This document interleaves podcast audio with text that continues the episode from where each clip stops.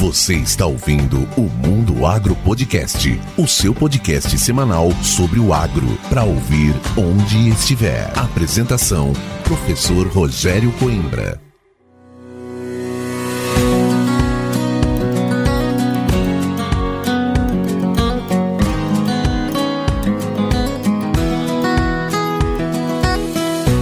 Começa agora mais um episódio do Mundo Agro Podcast, o seu podcast semanal sobre o agro para ouvir onde estiver e quando quiser. E hoje, nesse episódio, eu, professor Rogério Coimbra, converso com o Clérison Perini. O Clérison é engenheiro agrônomo, formado lá pela Universidade Federal de Santa Maria. Ele tem também mestrado e doutorado pela mesma universidade e fez doutorado sanduíche na Califórnia, em Davis. E hoje ele é especialista da Proteplan no manejo, na proteção de pragas das grandes culturas. Eu tive a oportunidade de viajar com ele recentemente para um evento da BASF e a gente interagiu bastante, conversou bastante. É claro, quando a gente encontra e conhece pessoas aí de alto calibre na agricultura, a gente tem que trazer aqui para o Mundo Agro Podcast para bater um papo e contar um pouco da sua história e, é lógico, trazer o conhecimento para ajudar o produtor rural. Clérison, seja muito bem-vindo ao Mundo Agro Podcast. Olá, professor Rogério, tudo bem? Uma satisfação estar aqui conversando com você nesse podcast bem importante, interessante, né, para o mundo agro, para muitos produtores. E esperamos ter uma conversa aí bem, bem produtiva. Com certeza, com certeza. Clérison, como eu disse, a gente acabou viajando junto para São Paulo, conversamos bastante. Engraçado que eu havia lhe encontrado em Ponta Porã, acho que em 2001, né? 2000, 2001. E olha a coincidência você estava lá avaliando algumas lavouras de uma empresa num processo de falta de água lá na região, exatamente como a gente está vivendo hoje em 2023. Não sei se você lembra, eu fiquei assustado de ver as lavouras em florescimento pleno e enchimento de grãos morrendo por falta de água. A maioria delas não se produziu nem 20 sacos por hectare. E eu lembro que você estava lá fazendo captura de percevejo para identificar né, quais eram e se tinham variações para direcionar o manejo. E aí a gente se encontrou agora, né, em julho de 2023, participamos de um evento junto e é lógico, tenho certeza que a sua experiência vai contribuir bastante aqui para os ouvintes do Mundo Agro Podcast. Mas antes de falar de tudo isso aí, trazer essas coincidências do acaso, nos conte um pouco sobre a sua história. Você é engenheiro agrônomo, fez mestrado, doutorado, teve a oportunidade de fazer um doutorado sanduíche e hoje mora aqui em Sorriso, do ladinho de Sinop, nesse eixo 163, que antes de ser um bom lugar de trabalho, Clérison, eu digo que é uma grande escola para nós. Né? O que, que te trouxe até aqui? Conta pra gente, Clérison. Exato, é, o mundo do agro ele é bastante pequeno, né? Que você comentou, nós nos encontramos já duas vezes e hoje estamos muito próximos e esse mundo acho que nos proporciona isso, né? Conhecer pessoas, o agro nos direciona para fazer amizades, fazer relacionamentos. Então isso eu acho que é bacana, né? É ver, ouvir, conversar, interagir com pessoas de diferentes regiões, né? Diferentes cenários.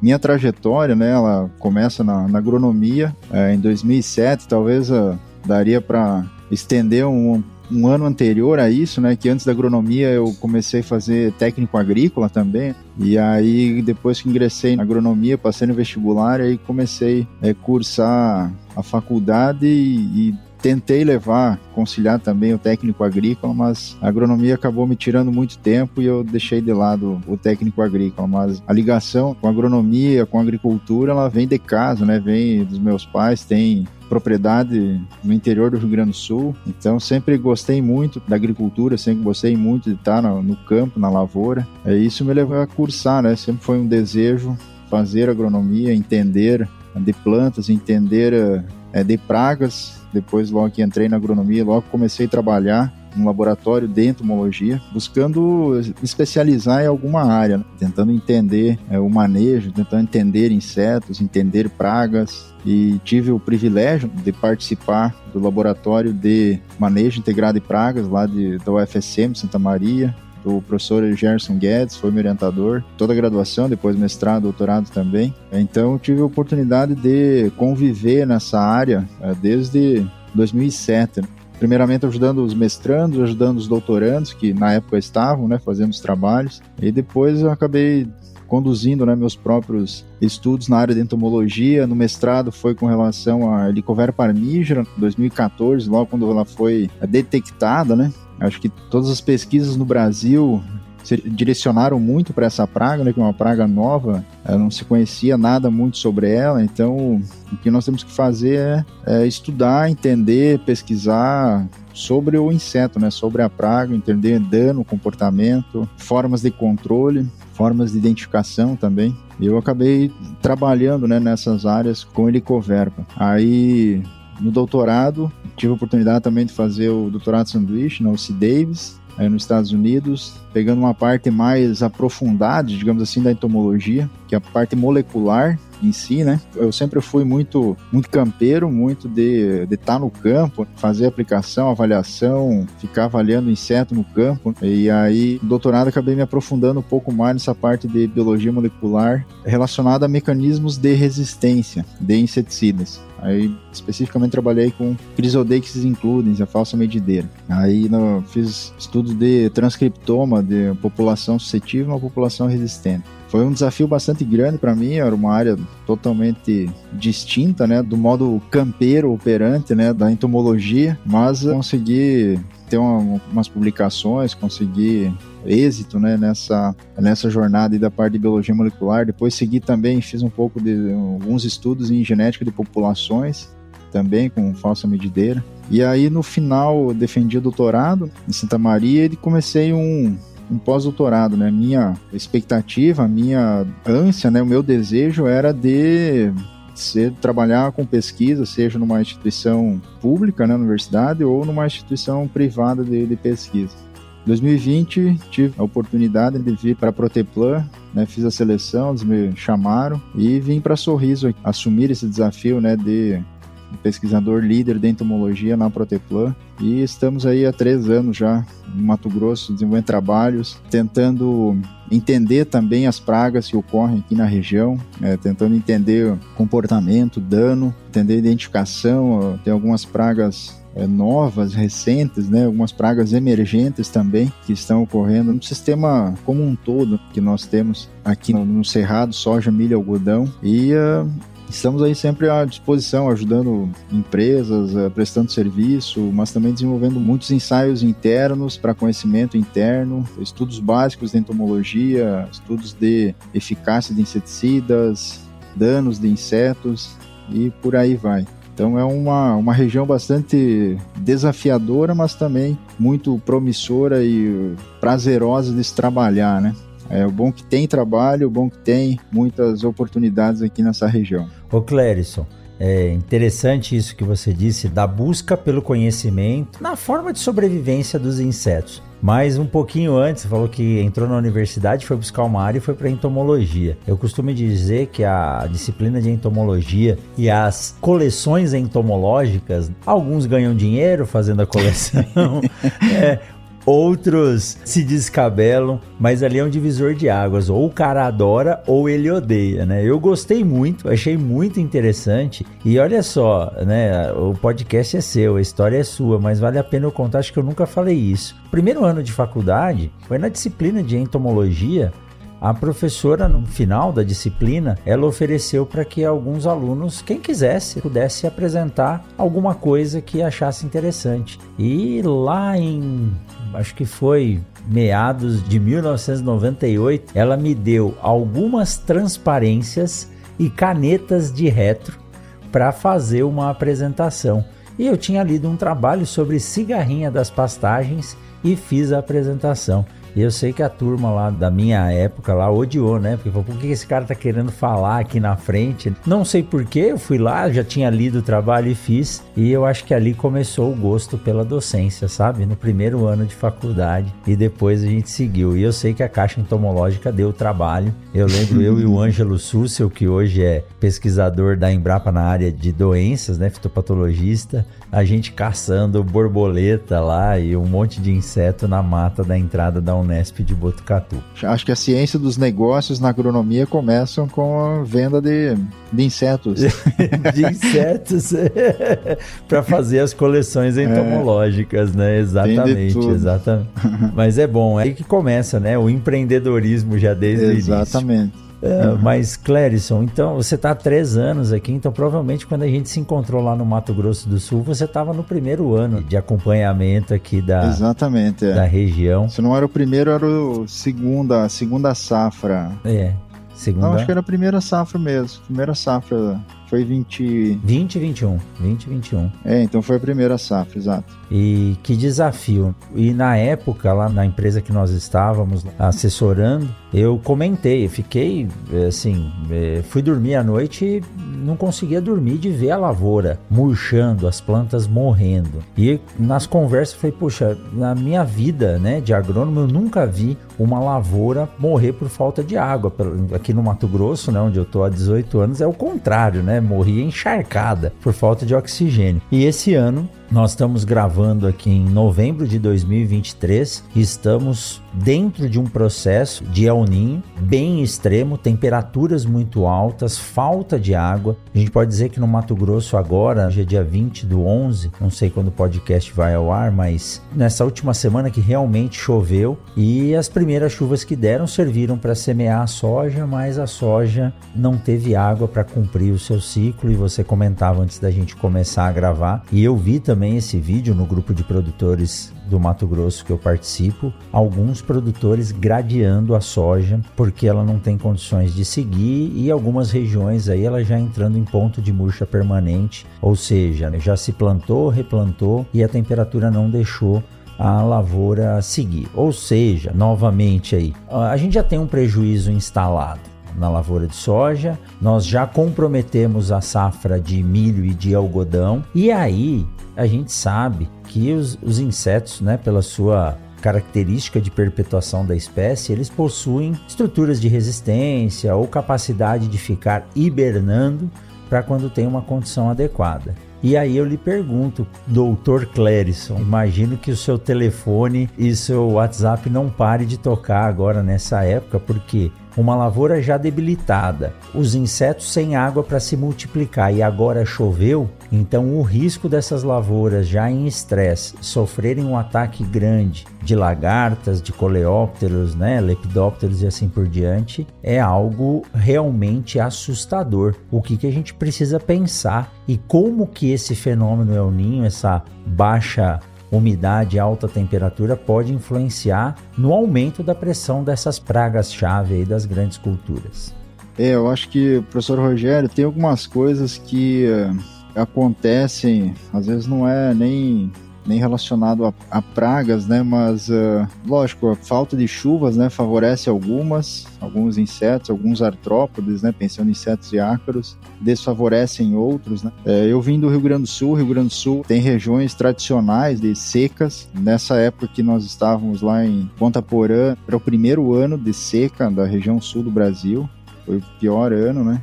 e na safra passada também teve seca, estiagem no, no sul do Brasil. Eu lembro em 2005, eu era pequeno ainda, foi que realmente eu tomei a decisão de, acho que sair de casa, da pequena propriedade dos meus pais e estudar, né? É, 2005 deu uma seca muito, muito, muito grande para nós. Nós colhemos em algumas áreas, a gente colheu dois, três sacos. Em algumas áreas de soja que nós tínhamos lá, como nós tínhamos gado de leite, nós largamos as vacas no meio da soja para elas terem o que comer. Então, o Rio Grande do Sul, a região que eu vim, é tradicional de muita seca. E aí sim, né, acaba ocorrendo algumas pragas. Quando você vai fazer uma pulverização, a tecnologia de aplicação em si, ela é bastante afetada. Mas o, tem um fator primordial que eu considero quando tem uma seca grande, que vai interferir em todo o resto, que é o próprio comportamento e o ânimo do produtor. Difícil você convencer um produtor no período de seca para ele investir numa aplicação, investir para controlar alguma coisa. Isso sempre me marcou muito no sul e acho que agora também dá para ver em muitos produtores aqui da região. Que ele tem um, um, negócio, né? Ele precisa fazer um investimento e ter um retorno daquele investimento, né? Precisa ter um lucro. Então, quando você tem uma estiagem dessa não sabe o que vai colher, o quanto que vai colher, aí ele pensa várias vezes, né? o produtor pensa várias vezes para decidir aplicar ou não aplicar. Lógico, até tem alguns estudos de um grupo de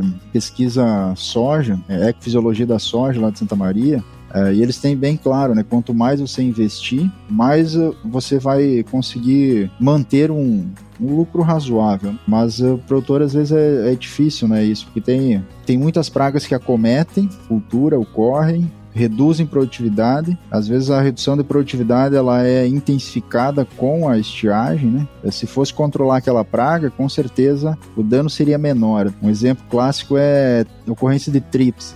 A trips ocorre quando tem o clima seco. É, isso é muito comum. Aliado ao clima seco, o produtor não quer fazer o controle, não aplica. Então, o dano dela se intensifica ainda mais.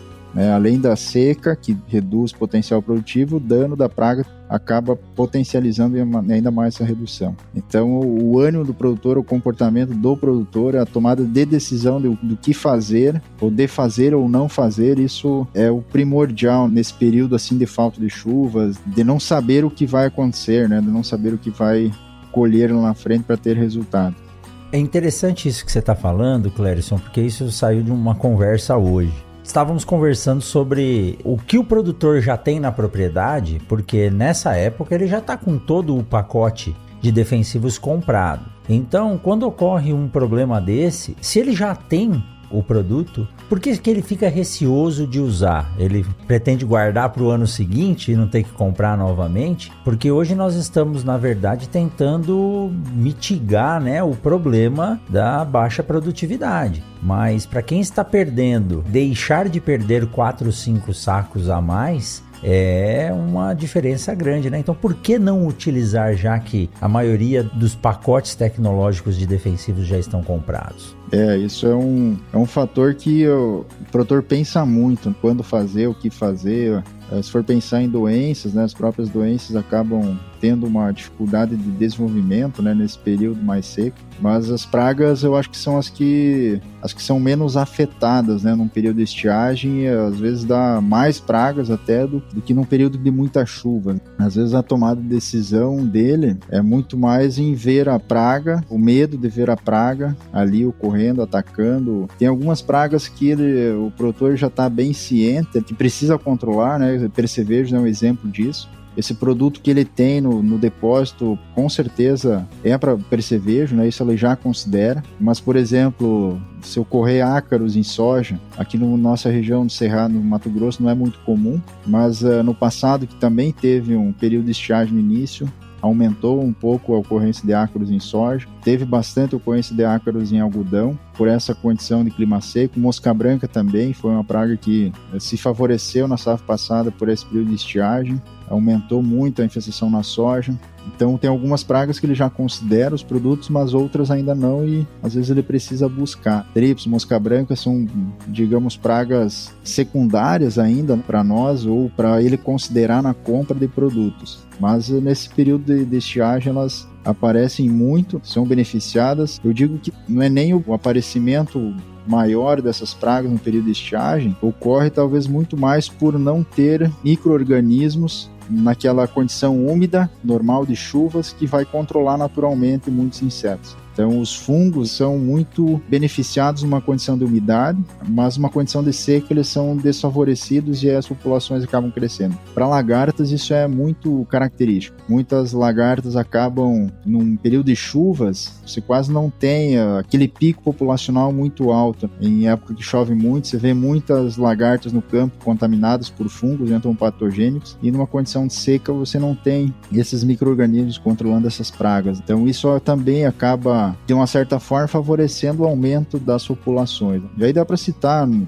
eu citei mosca branca, trips, ácaros, mas tem também a própria lagarta elasmo, né, que essa sim é algo que se favorece por solo seco, clima seco. O melhor controle, eu costumo dizer que o melhor controle da lagarta elasmo é uma chuva melhor que inseticida. Então, se chover, é, você controla ela, né? Porque ela precisa do ambiente seco para ela fazer aquele casulo com com partículas de solo, solo arenoso, faz o casulo, entra na planta. Depois que ela entrou na planta, até pode ter chuvas, mas o próprio adulto, né, da mariposa de elasmo, ela busca solo descoberto, ela busca solo arenoso, seco. Tem até um estudo que é, identificou que a, a mariposa fêmea de elasmo ela consegue também identificar as queimadas, né, a fumaça, as queimadas, identifica como uma estratégia também de sobrevivência, porque ela pensa que as, queimando a palha vai deixar o solo desnudo e aí vai favorecer a, ela deixar os ovos e as lagartinhas lá no pé da planta. Então isso tudo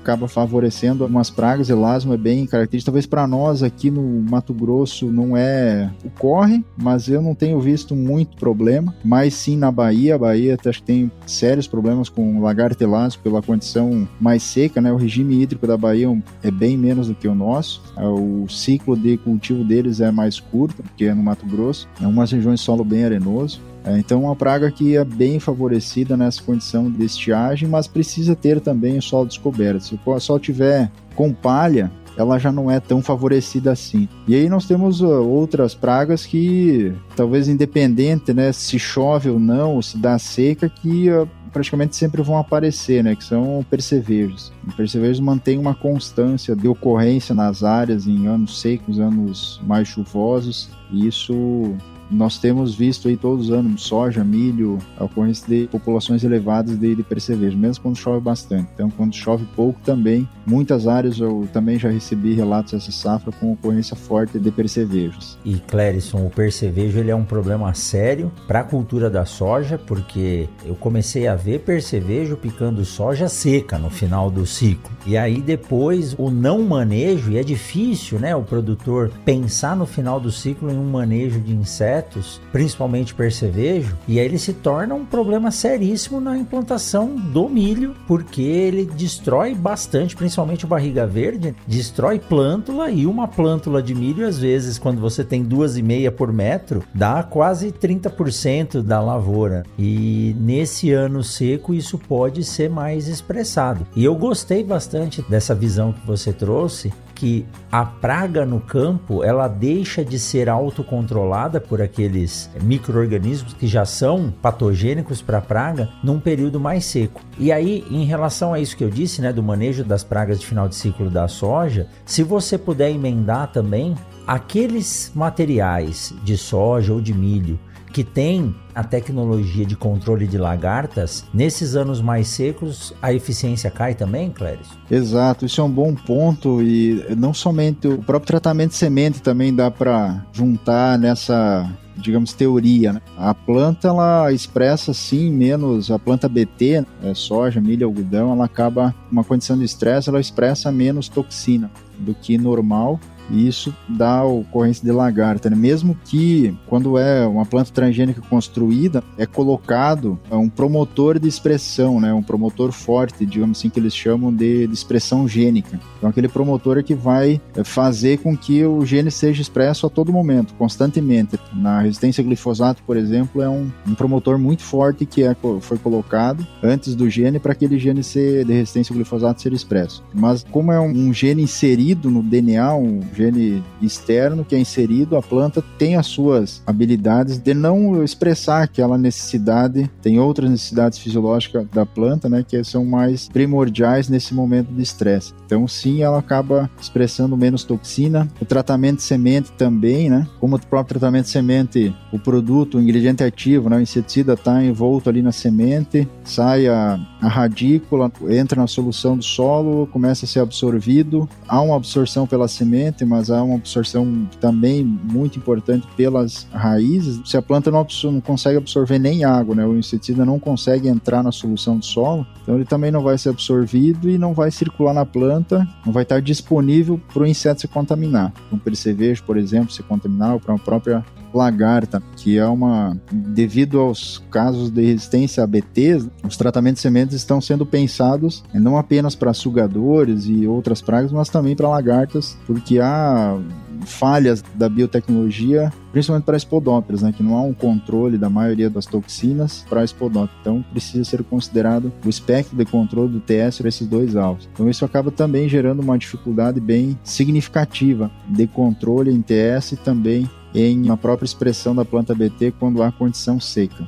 Exato. E Clérison, a gente acaba vendo, engatando aí, né? Você tocou num assunto que você sabe que eu gosto, que é o tratamento de sementes. E a gente viu bastante plântula com bordo de cotilédone queimado. E é realmente por isso, a falta de água faz com que a planta e a própria semente acabe absorvendo o produto, mas não tem o processo de dissolução dele nas células, nos tecidos, e aí ele acaba se concentrando e queima o bordo. Muitas vezes o produtor fala: "Ah, isso aqui é queimadura de cobalto e molibdênio", mas não é, são os ingredientes ativos concentrados no bordo dos cotilédones, onde tem bastante atividade metabólica e isso acaba causando aquelas lesões. Se tiver água depois suficiente, não vai causar nenhum problema de produtividade, né? Mas aí a gente já sabe que a ação dos produtos para controle dos inseticidas e fungicidas, ela se torna mais mais debilitada.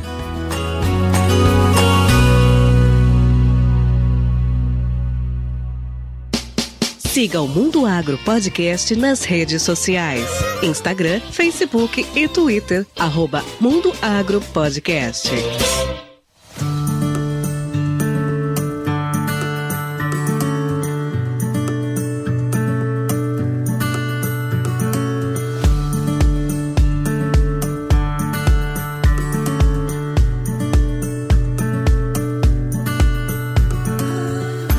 Clérison, o que, que você viu até agora? Você falou da Bahia, eu tenho recebido bastante perguntas e também consultas do pessoal da Bahia e de Rondônia. Goiás a gente está acompanhando, né? Daqui dois dias nós estamos indo para lá novamente. Mas o que, que você tem visto nesse início de safra? Se tem alguma praga se expressando mais? O Trips, você disse, eu já andei em lavoura na semana passada e o filho da mãe pica a gente também, né? Ele começa a, a picar doído. Mas o que, que você tem visto de pragas aí que estão se destacando e o que, que o produtor precisa prestar atenção nesse momento que agora está chovendo. Parece que agora a chuva vai firmar e aí com certeza a população de pragas vai aumentar. O que, que você tem visto e qual que é o, o recado que a gente tem que deixar para o produtor?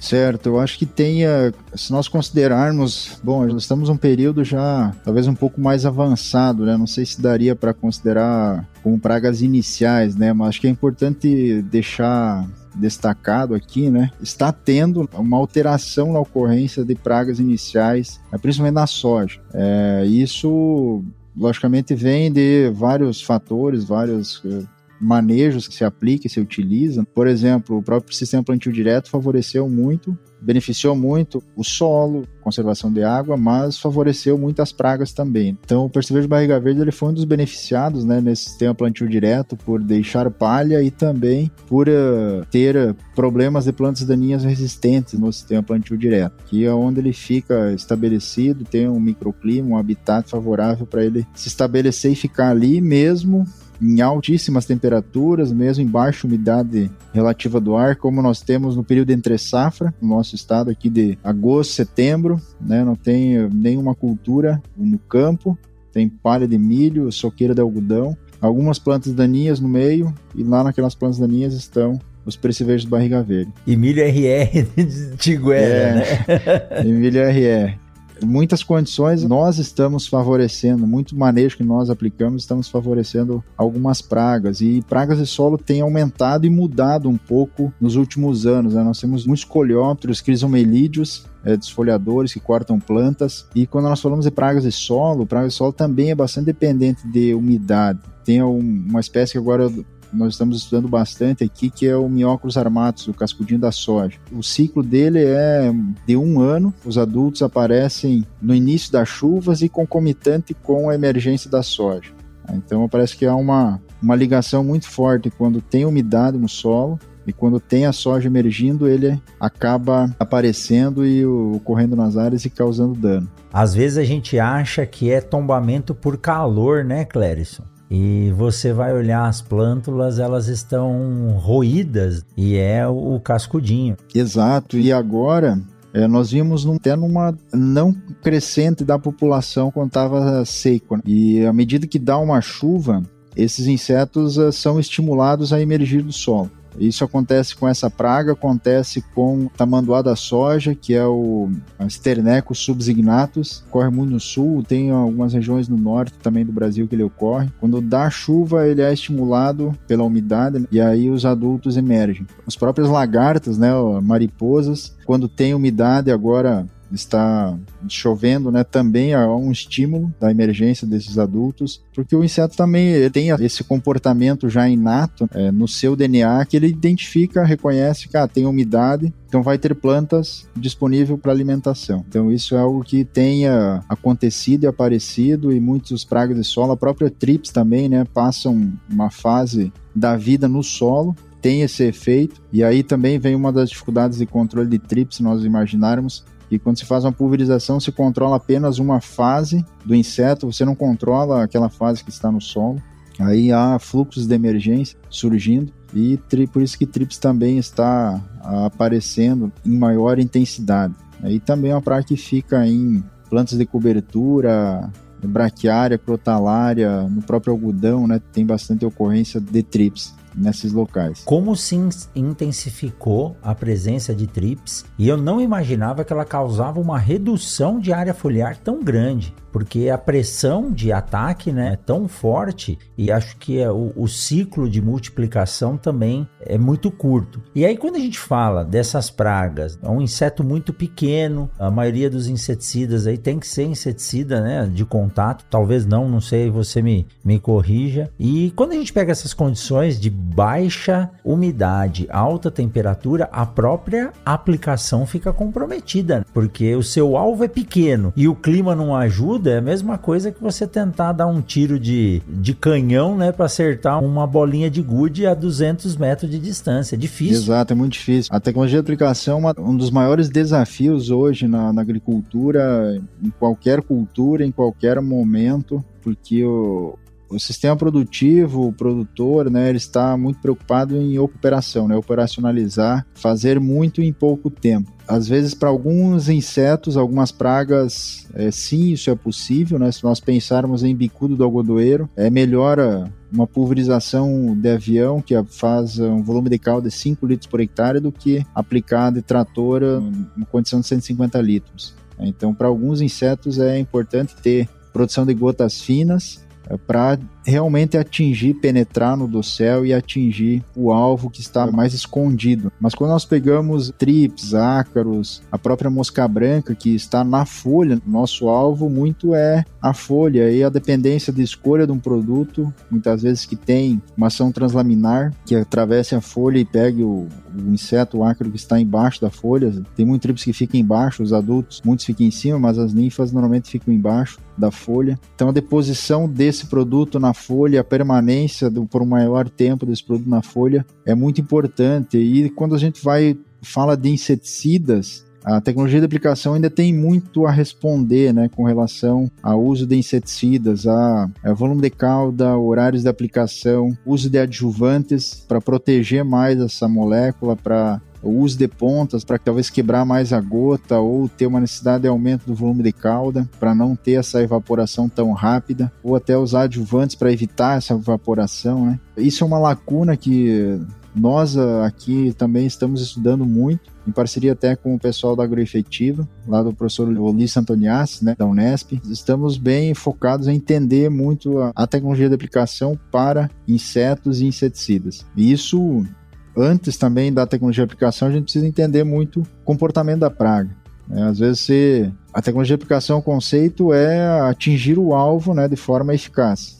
Mas para atingir o alvo, você tem que conhecer o alvo, onde ele está, em que posição da planta ele está, como que ele, ele se alimenta. É, então isso também é um dos estudos que nós estamos focando aqui, tanto para cigarrinho e milho, percevejos, esses próprios crisomelites que estão ocorrendo, né, miócoros, nós também temos estudado um pouco sobre isso, e há uma interferência muito, muito grande há um benefício muito grande para algumas pragas o uso de adjuvantes. O aumento do volume de cauda, por exemplo, em milho, ele é bem fundamental. Difícil às vezes é colocar isso no campo e operacionalizar isso com o produtor. Para algumas pragas não há necessidade, não haveria talvez necessidade de se aumentar o volume de cauda, para outras sim. Não há uma receita de bolo, né? Na agricultura, o bom é isso, que não há uma receita de boa, você não, não consegue fazer tudo é, da mesma forma, né? Precisa se entender, precisa compreender como que os insetos ocorrem, aonde eles estão, como que eles danificam e aí sim planejar a escolha do produto, planejar o tipo de ponta, o volume de cauda, o horário de aplicação também. Nós é, estudamos, por exemplo, percevejo barriga verde em soja, milho e também na antes do plantio da soja nas toceiras de capim amargoso, de planta daninha. O comportamento de muitos insetos ele é modificado com a temperatura. Essas uh, temperaturas muito altas que nós tivemos, às vezes uh, ajuda, né? ajuda no aumento da reprodução deles, acelera o ciclo, né, de um curto ciclo, influencia na alimentação também, mas eles conseguem ficar às vezes embaixo da palha, conseguem ficar num microclima que não não são tão afetados assim pela altíssima temperatura, né? Uma faixa ótima de temperatura, talvez bem generalista de insetos, seria de 15 a 34. Mas nós sabemos que no, né, lá fora vai a 38, 40 graus. Mas lá onde o inseto está, ali no meio da plandaninha, é um microclima bem menos quente, né? Então ele consegue se manter bem, mas nas horas do dia, durante o dia aquece, né, esquenta e ele fica muito mais ativo. Os insetos eles respondem à temperatura. Exato. Muitos. Para quem pensa que é fácil, né, Clérison? É, se você imaginar que cada produto tem um modo de ação, cada inseto tem um tipo de carapaça distinta. Uma vez eu estava estudando o, o, modo de absorção dos percevejos e tem alguns produtos que ele tem que absorver de forma, acho que é tarsal, né? Que é pelas, pelas juntas das patas. Então, olha só o nível de detalhe. Se ele não se lamber lá, se ele não se tentar se raspar a absorção não ocorre e o produto não age. Então ele tem que estar presente, tem que ser num horário em que ele esteja ativo, senão toda a tecnologia desenvolvida vai por água abaixo. Exato. Se nós pensar em percevejo, é totalmente diferente de uma lagarta. Uma lagarta se alimenta de toda a folha é, e é muito mais fácil contaminar. A principal forma de contaminação de percevejos é tarsal ou contato direto, tópico, né? Então a pulverização precisa penetrar no dossel, as gotas precisam penetrar e achar um inseto, né? Por isso que ó, quanto mais finas as gotas, maior a cobertura do alvo, né? Mas, por outro lado, dependendo do, do horário do dia que se aplica e do não uso de alguns adjuvantes para proteger essa gota, você pode perder, né? Mas é uma, um desafio muito grande, né? A tecnologia de aplicação ainda para o controle de pragas e quando se trabalha talvez nos extremos, né, tanto na falta de chuvas, né, quando há um clima seco, mas também quando há um clima muito chuvoso. Há um excesso de chuva, a tecnologia de aplicação dessas duas pontas aqui é algo bem desafiador, porque daí eu posso ter degradação da molécula com o sol, produtos muito facilmente fotodegradáveis, produtos que tenha uma alta pressão de vapor, uma alta volatilidade também são perdidos facilmente. Inclusive, essa foi uma das reclamações lá de Ponta Porã, né, quando nós estávamos lá, o, o clima estava muito seco e a aplicação de alguns produtos que têm alta pressão de vapor estava falhando no controle, né? E lógico, né? Por quê? Porque se aplica baixa umidade, alta temperatura, a molécula evapora facilmente, é fotodegradada. Então há uma necessidade de escolha de produtos diferentes nesses cenários. E aí, quando tem muita chuva, tem a possibilidade de lavar da folha, né, dar o carry over, perder a molécula pura, simplesmente lavar, né, ir para o chão e aí se perde totalmente a, a molécula. E tem uma coisa que nós estamos aprendendo aqui no Mato Grosso, né? Eu tô há quase 18, você já está indo pro quarto ano. Nunca vai ser o meio termo, né? Sempre vai ser os extremos, né, Clérison? Então, a gente tem que tem que saber trabalhar com as tecnologias porque o clima, né, o tempo, São Pedro não vai ajudar a ser bonitinho e certinho. De vez em quando pode dar certo, mas na maioria das vezes nós vamos ter que trabalhar realmente nos extremos. Aí entra o conhecimento, a pesquisa que vocês fazem na Proteplan, os treinamentos, as parcerias com a agroefetiva. O Fernando estava comigo hoje no voo indo de São Paulo para cá Vale ressaltar a importância de ter a pesquisa, do produtor rural ter a propriedade aberta para receber as empresas com novas tecnologias, testar no lado a lado, porque a resistência está ocorrendo todos os dias. E se a gente se fixa em uma única tecnologia, nós vamos dar a vantagem para o inseto que está lá para selecionar os que são mais resistentes, né? Caso contrário, você vai ficar somente batendo na cabeça do mesmo prego, uma hora ele amassa e você não consegue mais o controle. Então, essa diversificação de manejo é importante, né, Cléris? É, e aí tem um ponto que é é um conceito bem básico do manejo integrado de pragas, que acho que tem três coisas para se fazer para manejar pragas. Eu costumo dizer que é o monitoramento, o monitoramento e o monitoramento.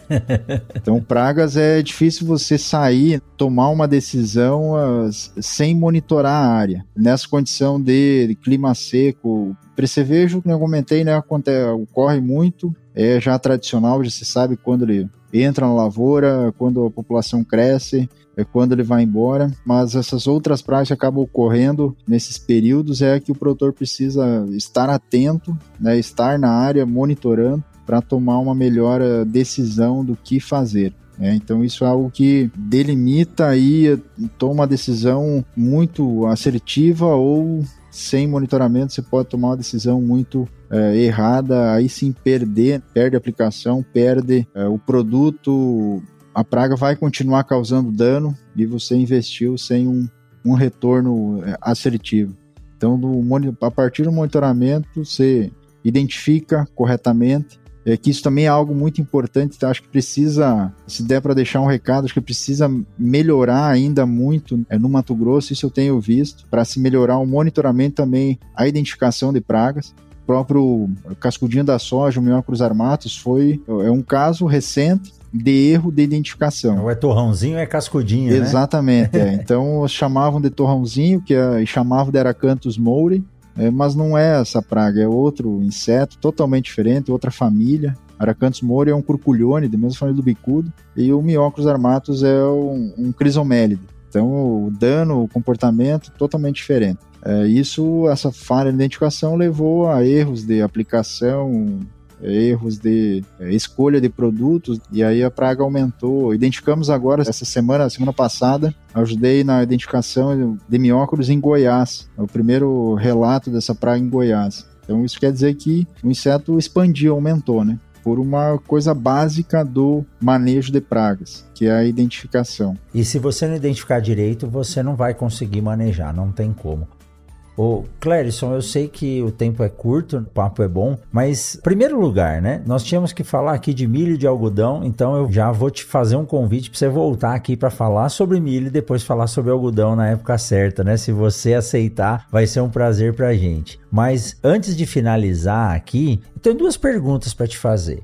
Primeiro, em relação ao monitoramento. Você falou do monitoramento. O que, que a gente tem de tecnologia hoje? O que, que o produtor pode fazer? Eu sei que ter uma pessoa na fazenda para fazer o monitoramento é importantíssimo, mas a gente sabe da dificuldade, a gente conversou bastante sobre isso quando a gente se encontrou na metade do ano, da dificuldade de conseguir profissionais capacitados. Daí vem a importância de fazer cursos e treinamentos. Então, o que a gente tem de tecnologia que pode nos ajudar hoje? Existe armadilha, existe drone, existe câmera? O que, você conhece hoje ou o que, está por vir? E segundo, a gente sabe que o biológico é uma ferramenta associativa aos químicos, tá aí, não tem volta. E como que fica agora o uso dos produtos biológicos? Você já deu uma dica lá no início que os inimigos naturais já estão com dificuldade e a aplicação dos biológicos vai ter a mesma eficiência. Então ficam essas duas perguntas para a gente finalizar. O que, que a gente tem de tecnologia hoje para auxiliar o produtor no monitoramento das três coisas? E o segundo, como que fica o uso dos biológicos agora com altas temperaturas e baixa umidade?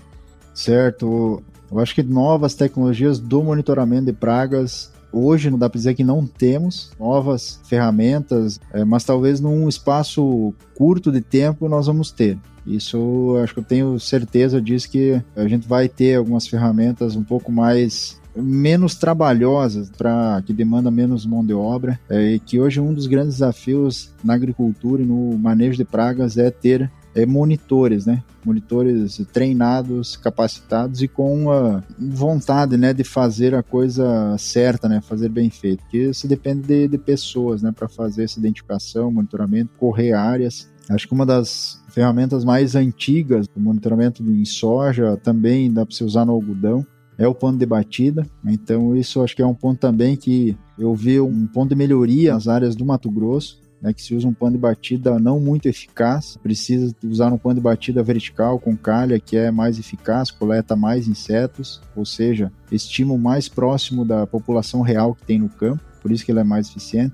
Tirando isso, outras formas de monitoramento é de visualização direta, né, para algodão, se trabalha muito isso, o monitor olhar toda a planta, o que nós temos visto de novo agora para no monitoramento é com relação a adultos, a mariposas, adultos e lagartos, né, as mariposas, que uh, se faz uma identificação talvez automática ou semiautomática das populações. Né? Armadilhas uh, muito similar à armadilha delta, né? onde você coloca o piso colante, coloca a pastilha de feromônio lá sexual da fêmea para atrair machos. E tem uma câmera em cima do piso colante que uh, consegue capturar imagens ao longo do dia, em vários momentos que você determinar. Então há a captura de imagens ao longo do tempo daquele piso colante e você consegue ver dia a dia se caiu insetos lá ou não. E tem alguns algoritmos, algumas empresas que estão também desenvolvendo esses algoritmos para identificar automaticamente as espécies. Só que para essas mariposas, que tem a asa coberta por escamas, às vezes elas caem no piso, se batem e perdem essas escamas. E nas escamas estão as características da identificação, uma mancha mais escura, mais clara, um desenho que identifica, né? Mas é, isso é o que nós temos de mais, digamos, novo no segmento de monitoramento, mas muito direcionado aos adultos, pensando em tomar decisão a partir desse monitoramento, ainda é algo bem superficial, né? Nós não temos uma convicção de que, ah, capturou 10 adultos, ah, daqui 5 dias vai ter lagartas no campo. É, isso é algo que nós não temos ainda esse conhecimento para traduzir numa tomada de decisão. Para cigarrinha também tem algumas armadilhas que tiram fotos daquele piso amarelo onde se coleta as cigarrinhas. Então você também pode, com a imagem, pode identificar, pode ver. É, mas eu acho que o, o, mais promissor que nós vamos ter nos próximos anos para monitoramento de pragas é algum imaginamento via drone nas plantas e que uh, ou faz um rastreio tipo uma sonda, né? Faz um rastreio uh, em cima e embaixo da planta, identifica os insetos que tem ali, ou que identifica uma resposta fisiológica na planta, por exemplo, de um ácaro, de um percevejo, e essa diferença na fisiologia da planta seja detectada por uma imagem, uma câmera mega diferente, né? Que tenha essas uh, diferentes uh, reflectâncias. Não sei, não entendo muito de física, mas imagino que mas, mas, você imagina, né? Acho que as tecnologias de imagem estão aí. Mas tudo isso que você acabou de falar, quem está aqui e, e pegou esse time, isso é um mercado aberto, né, Clérison? As startups Exato. aí, né, os centros de pesquisa voltado, né, à tecnologia de imaginamento, ou seja, seja lá o que for, isso é um mercado aberto em pleno desenvolvimento, então os investidores aí que estão dispostos a investir no agro, esse é um setor que está em pleno desenvolvimento. Né? Amostragem detecção para que possa fazer um monitoramento de forma adequada. E em relação aos biológicos, como é que fica? É, eu acho que biológicos é um setor que está em pleno crescimento, em plena expansão no Brasil. Acho que não dá para citar biológicos sem antes considerar. Eu costumo brincar, né? Existe uma padroeira dos biológicos no Brasil que é a Helicovera parmígera. Quando entrou a Helicovera se voltou a pensar em manejo integrado de pragas, se voltou a buscar biológicos, né? Baculovírus foi um exemplo fantástico, controlou muito bem. Helicovera se importou baculovírus da Austrália, dos Estados Unidos, então foi algo fenomenal, né? Coisa que nós tínhamos lá na década de 90 com os de baculovírus anticarse apenas. E depois que entrou os inseticidas químicos, se esqueceu os biológicos. Mas muitas empresas se manteram resilientes, eh, confiantes e apareceu o momento, o momento delas, né? E a partir disso se desenvolveu muito biológicos e acho que agora nós temos uma, talvez depois saia uma citação Perini 2023 ali. Agora você tem uma santa dos biológicos é. também, não é só a padroeira. Existe uma santa dos biológicos que é a cigarrinha do milho, né, que também ajudou e contribuiu muito para o uso de fungos, fungos entompatogênicos no sistema. Né? Se testou muito para percevejo, mosca branca, mas não teve aquela adesão tão grande como se teve para cigarrinho e milho, porque você vê, você consegue enxergar. E aí tem um fato bem curioso, professor, que nós vimos na safra passada, que na cigarrinha do milho, né, você faz aplicações quando tenha um ambiente úmido, né, mas chega em maio, as chuvas param. Só que mesmo assim tem aquele microclima no meio da, do milho é, que ajuda, né? Então as cigarrinhas que se foram contaminadas lá atrás, elas vão tendo esporulação, vão contaminando outras que vão chegando. E quando nós vimos lá 40 dias depois, 50 dias depois, não tinha mais nenhuma chuva em abril, em junho, nós detectamos uma episotia na população, né? Ou seja, todas as uh, ou quase todas as cigarrinhas estavam contaminadas. Então aí vai um ponto, acho que de atenção, né, que para algumas pragas os fungos são muito eficazes. Às vezes até quando não se tem muita umidade, porque a própria cultura acaba formando aquele microclima e favorecendo. Então uh, isso eu acho que é bastante importante e mesmo numa condição de seca, o que, que o fungo precisa às vezes? Precisa o inseto. Quando se aplica fungo e não tem inseto, você perde o fungo porque não tem inseto para ele contaminar, esporular e tudo mais. Lógico que tem que ter é bom ter umidade, sim. O que mata fungos, o que mata baculovírus é a radiação solar. Então, quando você tem uma cultura mais fechada, forma aquele microclima, ambiente mais sombreado, e você pulveriza, às vezes mesmo com uma condição mais seca, você consegue ter um bom resultado. O que você precisa é inocular o sistema. É um dos conceitos mais clássicos de controle biológico é inoculativo.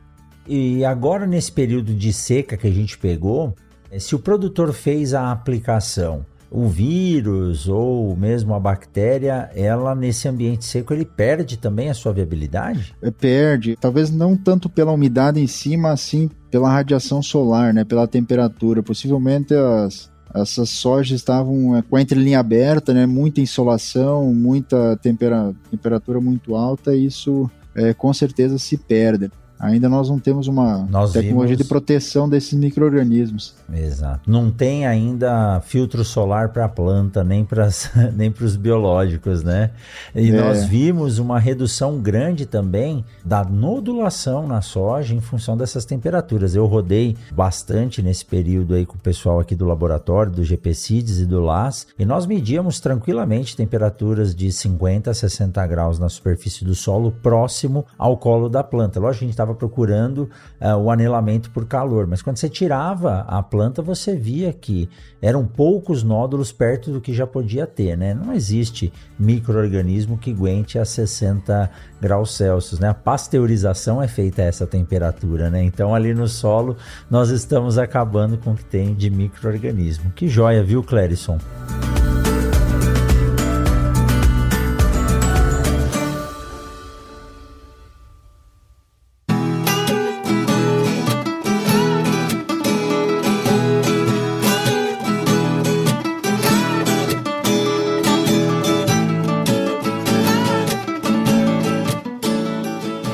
Obrigado, viu? É um papo gostoso, né? Eu sei que é interessante, tá ocorrendo agora. Se deixar, a gente segue em frente. Mas eu vou deixar o convite aqui para você voltar e falar um pouquinho agora que vai entrar a cultura do milho, algodão um pouco mais forte. A gente vai falar especificamente dessas culturas. A gente acabou focando na soja aqui. E quem quiser conversar com você, por favor, deixe seu contato, seu e-mail, seu telefone, site, porque eu tenho certeza que depois de um bate-papo desse surgem muitas dúvidas e é lógico, né? Vão querer te procurar para sanar essas dúvidas. Bacana, foi uma satisfação muito boa conversar uma conversa bem produtiva, bem uh, diversa. Passamos por várias pragas, mas ainda assim, né, faltou, faltou um pouco de soja, um pouco de algodão. Mas com certeza é, vou me sentir honrado em participar novamente desse podcast aqui, falando sobre outras culturas. Para quem quiser buscar meu contato, buscar algumas informações do que nós fizemos aqui, é, pode no Instagram, é Clérison Perini, ou Clérison Regis Perini, é, no LinkedIn também, Podem me buscar por esse nome, Clérison Harris Perini. Meu telefone, em código de área 55 99921 2070. Ainda tem o código de área do Rio Grande do Sul, não mudei. Permaneci. As raízes. Tem um outro né? telefone 66, mas mantive o telefone 55. então, fico muito agradecido, honrado. Eu vou deixar aqui na descrição esses dados, tá? E quem vier a Sorriso pode procurar o Clérison, que ele está disponível não só em Sorriso, como eu já encontrei, eu encontro ele mais fora da região do que aqui. E obrigado, viu, Clérison? Obrigado aí a toda a equipe da Proteplan também. É sempre um prazer conversar com vocês. Vocês fazem um trabalho muito bacana. É isso que a gente precisa, né? A pesquisa, a ciência e a tecnologia, elas não podem parar porque a agricultura depende disso. Os ciclos naturais ecológicos estão aí ocorrendo, ou seja, a praga está trabalhando para ter resistência e a, como a gente tem uma oferta grande de produtos para praga, então a gente tem que fazer um manejo adequado de rotação de culturas, de preparo de solo, de ambientes diversificados e principalmente rotação de tecnologias, né, para que a praga não tenha essas resistências. Muito obrigado, Clérison. Nós vamos conversar mais, vamos agendar a sua vinda para falar de algodão, falar de milho. Tem feijão também que é importante, né? Agora com a ampliação dos irrigantes aqui no Mato Grosso, feijão tem se tornado uma vantagem, mas a gente precisa tomar cuidado para não fazer a ponte verde também. Nós vamos agendar tudo isso aí direitinho e vamos gravar, quem sabe presencialmente agora no, no nosso estúdio aqui em Sinop, que fica mais caprichado ainda, tá bom? Muito obrigado, viu, Clérison? Obrigado, professor Rogério. Fico à disposição aí para a próxima. Foi um prazer e sucesso no seu podcast.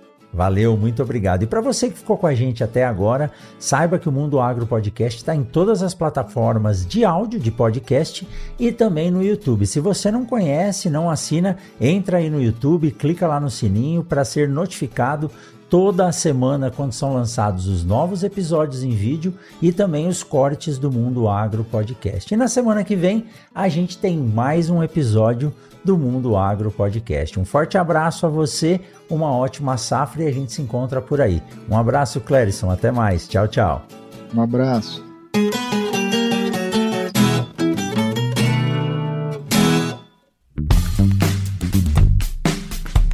Você acabou de ouvir o Mundo Agro Podcast, o podcast semanal sobre o agro disponível na sua plataforma de áudio preferida e agora também no YouTube. Siga o podcast no Spotify ou na Amazon, assine no Apple Podcasts, se inscreva no Castbox e favorite na Deezer. Assim você receberá uma notificação a cada novo episódio publicado. Eu sou o professor Rogério Coimbra e encontro você na semana que vem em mais um episódio do Mundo Agro Podcast.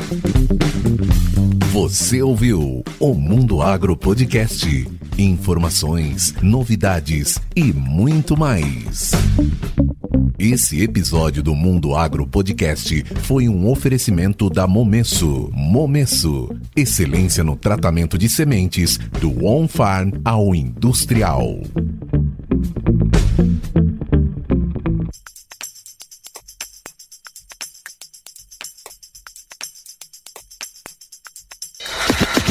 Olá, meu nome é Thiago e eu sou o editor desse podcast. Para saber mais sobre o meu trabalho é muito fácil. Segue lá no Instagram, arroba.